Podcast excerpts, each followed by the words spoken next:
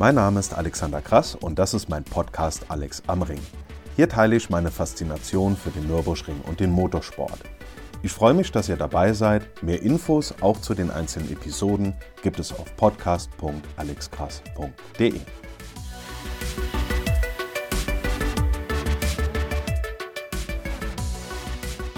Läge der Vatikan in der Eifel, wäre er der Papst, denn er ist der oberste Vertreter des geistlichen Bodenpersonals hier an der Eifelrennstrecke. Er ist nicht nur der Pfarrer von Nürburg, sondern eine absolute Institution hier am Ring. Herzlich willkommen zum Gespräch, Klaus Kohns. Vielen Dank. Du hast Theologie studiert, wurdest Diakon bis zum Priester geweiht worden und jetzt lebst und wirkst du hier am Nürburgring. Wie war dein Weg zum Priester hier oben an der Eifelrennstrecke? Ja, ob das jetzt göttliche Fügung war oder reiner Schicksalsschlag, das kann ich nicht beurteilen. Jedenfalls am Ende meiner Kaplanszeit stand ja die erste Fahrstelle für mich an, dass ich also regulärer Pfarrer werden sollte. Und da kam dann heraus, ich soll Pfarrer am Nürburgring werden mit mehreren anderen Gemeinden. Mhm. Diese Stelle habe ich mir nicht ausgesucht, die wurde mir letztlich vom Bischof von der Behörde zugewiesen. Du bist hier am Nürburgring zum einen bekannt durch die Veranstaltung Anlassen, bei der jedes Jahr, also zumindest außerhalb von äh, Corona, tausende Motorradfahrer hier an den Nürburgring kommen. Wie kam es zu dieser ganz besonderen Veranstaltung? Ja, da muss ich also im Grunde genommen mehr als zwei Jahrzehnte zurückblättern. In Zusammenarbeit mit meinem damaligen evangelischen Kollegen in Adenau entstand die Idee, auch ein kirchliches Angebot für Motorradfahrer am Nürburgring zu installieren. wir begannen ganz klein auf dem Marktplatz in Adenau und die Zahl der Teilnehmer wuchs und wuchs, sodass es jetzt ein richtig großes Event ist mit zum Teil bei schönem Wetter 15.000 Teilnehmern. Und was bedeutet diese Veranstaltung für dich persönlich?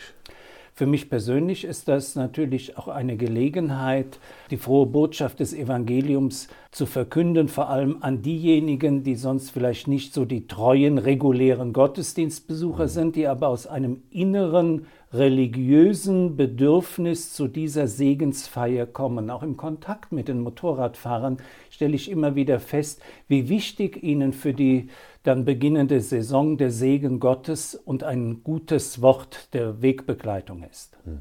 Nach der Veranstaltung gibt es ja noch die obligatorische Runde über die Nordschleife, wo du im Polizeifahrzeug nicht abgeführt, sondern eine Runde über die Nürburgring gefahren wirst. Ähm, wie geht's dir danach, wenn du an der Zufahrt, also an der Ausfahrt für die äh, Besucher stehst und einfach tausenden Menschen, die wegen einer, einer Veranstaltung, die du mit initiierst und mithältst, ähm, wie geht's dir damit, dass diese tausenden Menschen mit dieser Begeisterung daherkommen? Das ist zum einen für mich natürlich eine große Freude, in die lächelnden, frohen Gesichter der Motorradfahrer und Motorradfahrerinnen zu blicken, sofern sie ihr Visier offen haben. Mhm. Zum anderen ist es für mich natürlich auch ein seelsorgliches Anliegen, die auch dann nochmal Wert auf den Segen legen, die also, wenn ich das Kreuzzeichen mache, sich auch bekreuzigen oder den Kopf neigen und zum Dritten natürlich ist es auch eine gewaltige Anstrengung, anderthalb Stunden an der Ausfahrt der Nordschleife zu stehen und zu winken und zu segnen bei dem Lärm, den die Motorräder verursachen. Das bringt mich also schon an die Grenzen meiner körperlichen Belastbarkeit. Jetzt weißt du mal, was der Papst mindestens einmal die Woche auf dem Petersplatz durchmacht und der ist ja deutlich höher in seinem Alter. Äh, der Papst ist zwar deutlich älter als ich, aber er hat nicht diesen Lärm und nicht diesen äh, Benzingestank um die Ohren, wie das an der Ausfahrt der Nordschleife für mich der Fall ist. Dafür hat der Papst in Rom allerdings auch den Nachteil, dass er nicht am Nürburgring ist. Also es gibt Richtig. immer Vor- und Nachteile. Es gibt darüber hinaus noch eine weitere Veranstaltung, durch die du hier am Nürburgring einem sehr breiten Publikum bekannt bist. Und zwar ist das deine jährliche Fahrerfeldsegnung beim 24-Stunden-Rennen. Da stehst du live vor Zehntausenden Zuschauern auf den Tribünen und machst da auch eine entsprechende Ansprache. Wie kam es dazu? Als ich hier neu Pfarrer wurde, damals war ich ja noch relativ jung, kam der damalige Rennleiter des 24-Stunden-Rennens, der Peter Geishecker, mhm. auf mich zu und fragte mich, ob ich zu einer solchen Sache bereit wäre. Die Segnung eines Pfarrerfeldes sei ein Brauch in den Vereinigten Staaten, den er dort kennengelernt hatte, und er würde mir das zutrauen, er sei bekennender Christ, und ihm wäre das ein Herzensanliegen, wenn ich mich auf dieses Angebot einlassen würde. Nach einer Woche Bedenkzeit habe ich dem Herrn Geishecker dann zugesagt und seitdem stehe ich jedes Jahr, wenn 24-Stunden-Rennen der Fall ist, auf der Tribüne, spreche ein kurzes Wort, eine Art Wort zum Rennen und beende meine Kurzansprache mit dem Segen für die Fahrer und Fahrerinnen und für alle, die am Nürburgring arbeiten, auch und vor allem für die Zuschauer. Inhalt meiner Ansprachen sind natürlich Rennsport bezogen. Es geht um Tempo, Geschwindigkeit, aber mhm. auch um Rücksicht und Verantwortung. Was bedeutet dieser Moment vor dem Start für dich?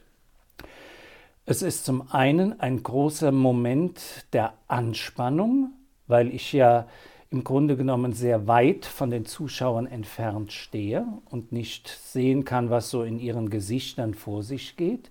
Zum also anderen also der aber, Unterschied quasi zur Predigt, wo du ja. nur wenige Meter entfernt ja. bist. Ja.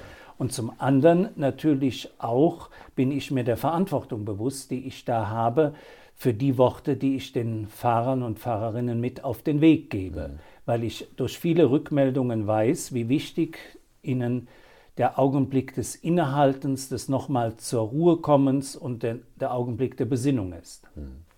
Ich bin ja seit einigen Jahren bei dieser Ansprache auch mit dabei und habe auch immer die Ehre und das Vergnügen, dich vorher am Mikrofon anzukündigen und anzusagen.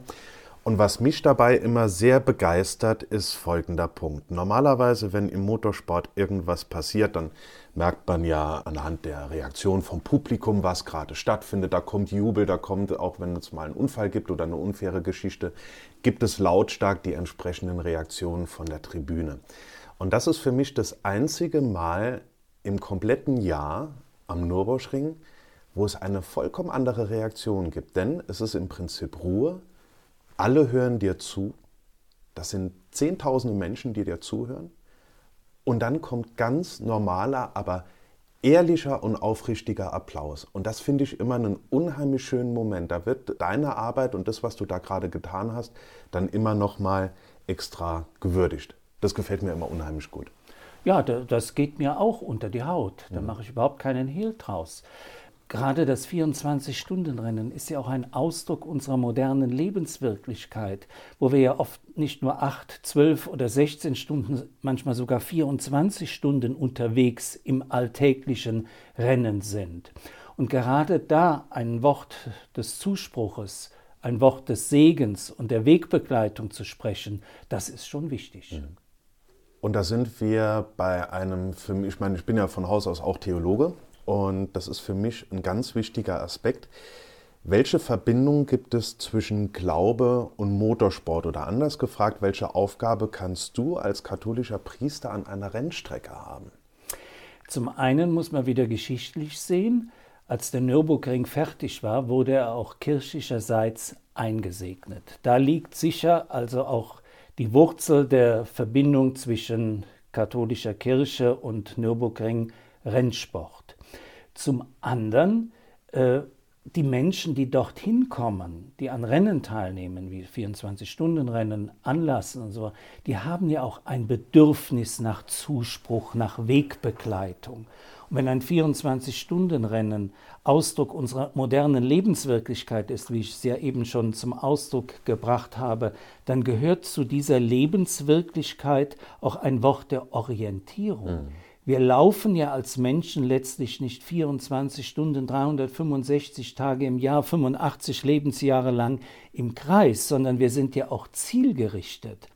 Die Verbindung der Kirche hier am Ring zur Rennstrecke ist auch in zwei Kirchen hier sichtbar, die unter deiner Herrschaft stehen.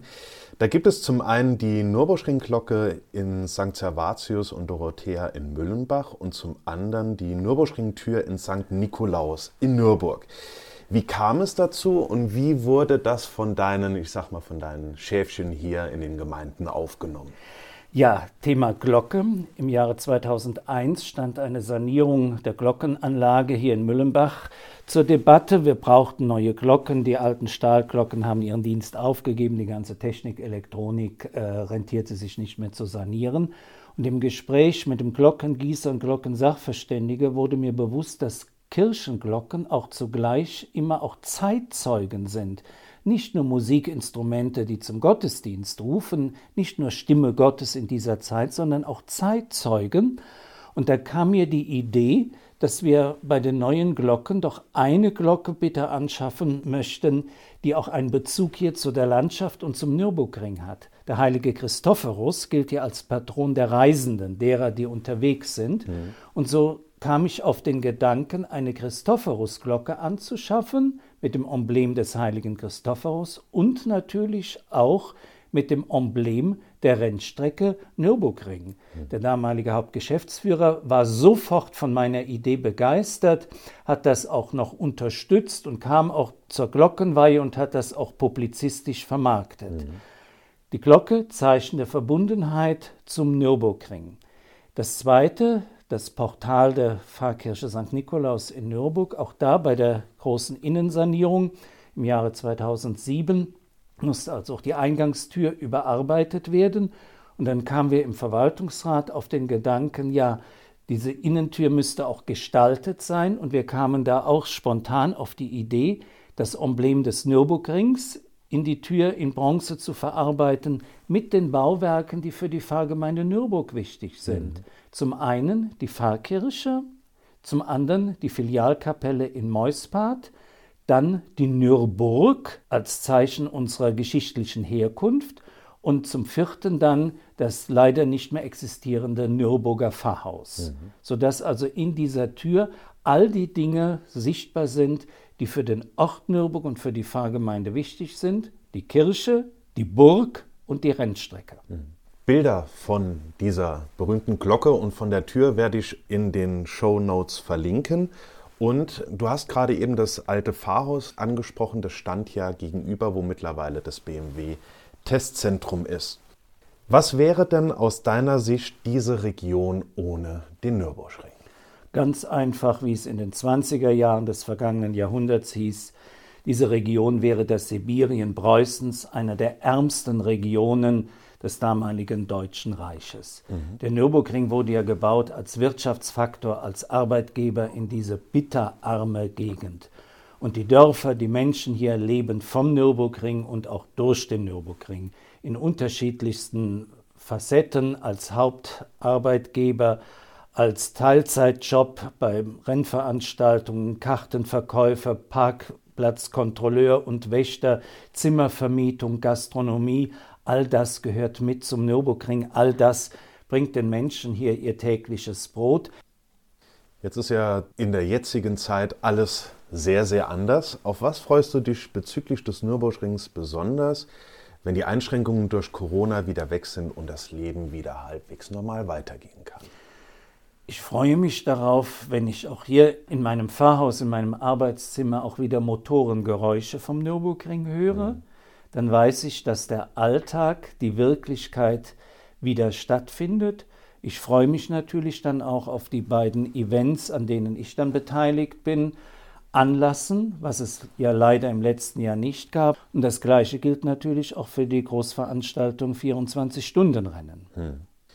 Kannst du dir vorstellen, woanders als am Nürburgring der Herr Pastor zu sein? Ich könnte mir das vorstellen, aber nach etwas mehr als 30 Jahren hier in dieser Region am Nürburgring, glaube ich, würde es mir doch sehr, sehr schwer fallen, irgendwo nochmal neu zu starten. Und ich glaube, uns hier in der Region würde es auch sehr schwer fallen, mit jemand anders neu zu starten. Lieber Klaus, vielen Dank, dass du dir die Zeit genommen hast und mir und uns aus deinem Leben als Pastor hier am Nürburgring erzählt hast. Ich persönlich fand es unheimlich spannend, einiges über dein Leben und dein Wirken als katholischer Priester hier an einer Rennstrecke zu erfahren. Vielen Dank dafür. Gern geschehen. Es ist sicher eine der Seltenheiten, dass ein katholischer Pfarrer mitten in seinem Pfarrgebiet eine Rennstrecke hat. Und es ist was Schönes und so soll das natürlich auch sein. Vielen Dank. Gern geschehen.